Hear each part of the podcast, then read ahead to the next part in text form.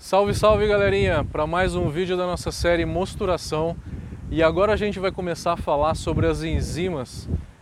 Não sobre todas as enzimas do malte, porque o malte ele tem diversas enzimas, mais de 16 enzimas. A gente vai falar primeiro sobre uma, um agrupamento de enzimas, né? Então a gente dividiu por agrupamento de enzimas por finalidade na realidade, tá? E a primeira delas é uma que a gente nunca ouviu falar. Eu aprendi na Alemanha, não é tão importante, mas como é uma curiosidade para vocês, eu quero trazê-la para vocês, que, que ela traz apenas acidificação para o nosso mosto. Então, qual seria essa enzima tão especial que traria acidificação para o nosso mosto? Acabou de chegar a minha cerveja, né? Vamos tomar agora uma San Miguel Light. A San Miguel Light, ela é uma cerveja light como qualquer uma delas, né? E aqui na, como eu falei para vocês, aqui em Filipinas, a maior cervejaria é a San Miguel, que é uma mexicana. E a San Miguel Light, ela é uma cerveja que tem um corpo menor. Recapitulando então a nossa aula de, de enzimas, de mosturação, como é que eu faço uma cerveja light? Para fazer essa cerveja light, eu preciso quebrar todos os vértices das moléculas de amido. Olhe os, o vídeo que a gente falou sobre gelatinização, que a gente falou os tipos de molécula de amido, aonde que a beta e a alfa amilase quebra apenas a parte linear das moléculas de amido. E os vértices é um outro tipo de ligação que é alfa 16 é uma ligação diferente que nem a beta nem a alfa amilase quebra. Eu preciso adicionar um outro tipo de enzima para poder quebrar e secar mais a cerveja, reduzir a caloria, deixar a cerveja mais refrescante.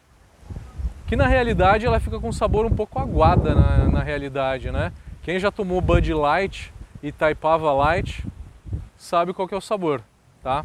Mas gostos à parte, a gente não está aqui para falar mal de nada, é apenas para exemplificar e falar o porquê de cada uma dessas coisas. Então, saúde.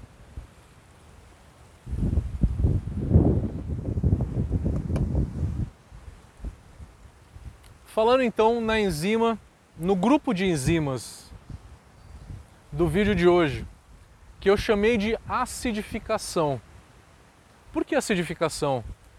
Porque a grande importância dela é dar uma pequena acidificação é aclimatar um pouco as enzimas para que é, elas se ativem no mosto e que elas consigam é, acidificar um pouquinho o nosso mosto.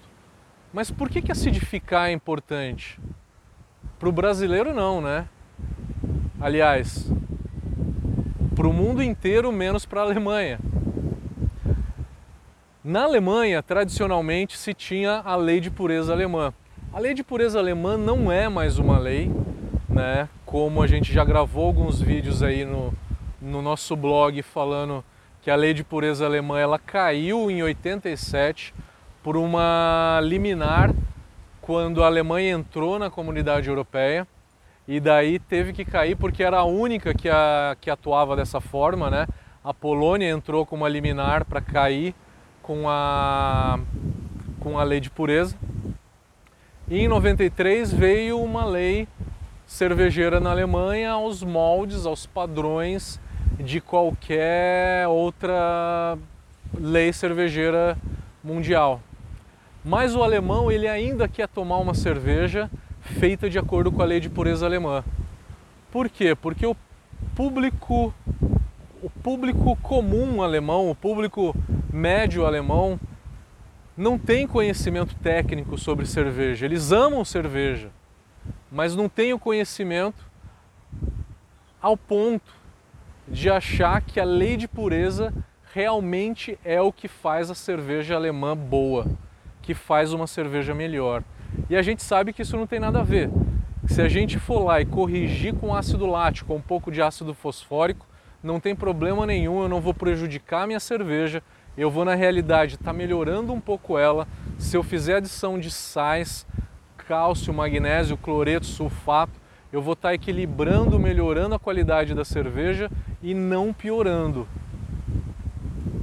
O que piora a qualidade das cervejas comerciais é querer encurtar o tempo do processo. Mas isso é um assunto para um outro vídeo. Para atender então a lei de pureza alemã, eu trabalhei em duas micro cervejarias na Alemanha. Nenhuma delas fazem correção de pH, seguem estritamente a lei de pureza alemã. As micro cervejarias na Alemanha seguem a lei de pureza alemã porque o público quer tomar uma cerveja feita de acordo com a lei de pureza.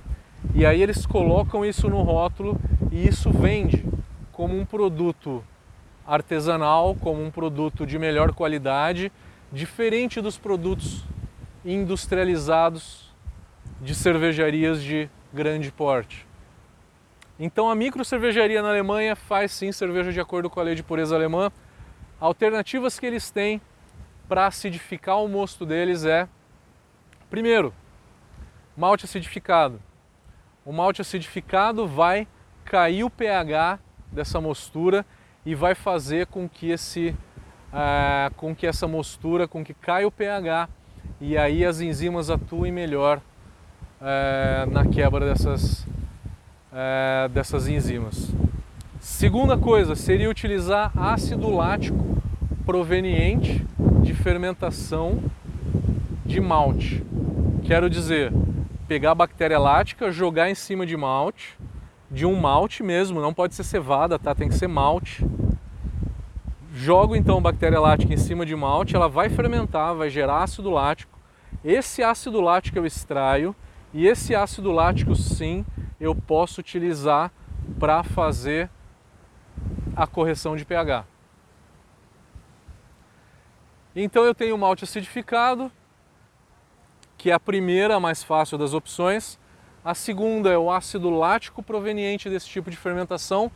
A terceira opção, menos utilizada, claro, é começar as rampas de temperatura em por volta de 35 graus, arriar o malte em 35, 38, no máximo 40 graus, porque a gente tem aí algumas enzimas chamadas fitases, que essas enzimas vão atuar e vão dar uma pequena acidificação na, no nosso mosto, tá? Então a finalidade é simplesmente essa, a 38 graus, 38 graus talvez seja o ideal, é, não mais do que isso, porque chegando em 43 eu vou ter produção de ácido ferúlico que daí vai me dar uma produção de fenólico maior. Esse é assunto para o próximo vídeo, tá? Não para esse. A primeira rampa de temperatura então é 38, entre 35 e 38 graus, que a finalidade é apenas dar uma pequena acidificação no, no seu mosto para atender a lei de pureza alemã. Isso no Brasil não é conhecido porque não é importante para a gente. Não precisa fazer isso. Usa ácido lático, usa ácido fosfórico para corrigir teu pH. Não use ácido cítrico, porque o ácido cítrico na hora que você joga com as substâncias do malte, ele perde acidez muito rapidamente. Ácido cítrico não, ácido fosfórico ou ácido lático, tá? Eu descobri essa rampa de temperatura muito sem querer. A primeira vez que eu fui para a Alemanha, isso foi em 2000 e 2011, 2010, 2010 acho. Aí eu estava em Munique no, num bar da Schneider Weiss. E aí sentou um alemão lá, ele começou a falar, ele falou: "Ah, eu produzo cerveja". Ele trabalhava numa fábrica da Paulaner na China. E eu falei: "Ah, eu sou cervejeiro caseiro". Eu era cervejeiro caseiro há 4, 5 meses, eu não sabia nada de nada. Eu não tinha a menor ideia do que eu estava fazendo.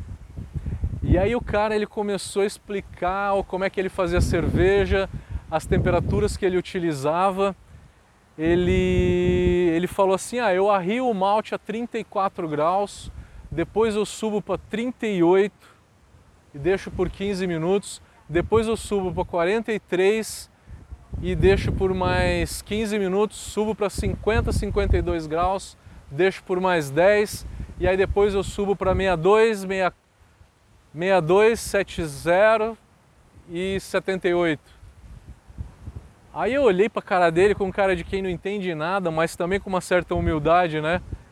Por que, que você faz isso? Por que, que você coloca o. Por que, que você começa a, a arreando o malte a, a 35, 38?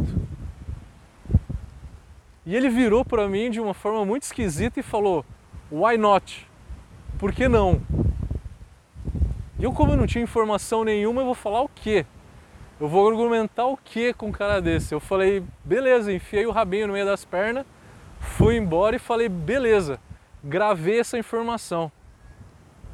Dois anos depois eu fui para a Alemanha para estudar e eu falei, ah, agora eu sei por que, que esse sujeito falou esse negócio um dia. Agora eu entendi. Shazam! Maravilha! entendi o porquê. E aí tô aqui contando para vocês, é apenas para acidificação, galera. Por favor, dê like no vídeo se você gostou. Obrigado pela participação. Escreva seu comentário, a gente responde tudo. É muito importante para a gente você dar like no vídeo para que esse vídeo chegue para mais pessoas. Comente para que a gente possa saber a sua opinião, o que mais você quer saber complemente as ideias, tá? Comentando esse vídeo, se inscreva no nosso canal, que isso ajuda a gente a levar essa informação para outras pessoas também. Obrigado, galera. Até a próxima.